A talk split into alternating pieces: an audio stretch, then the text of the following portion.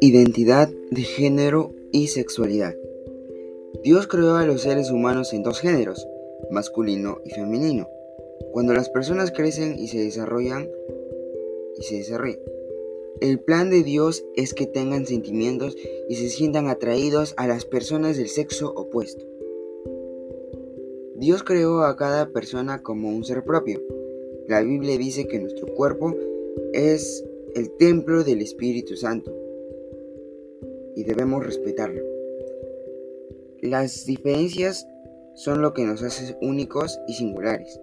Cada persona puede sentirse orgullosa de su cuerpo. La opinión de su cuerpo afecta sus sentimientos y sus conductas. Gracias.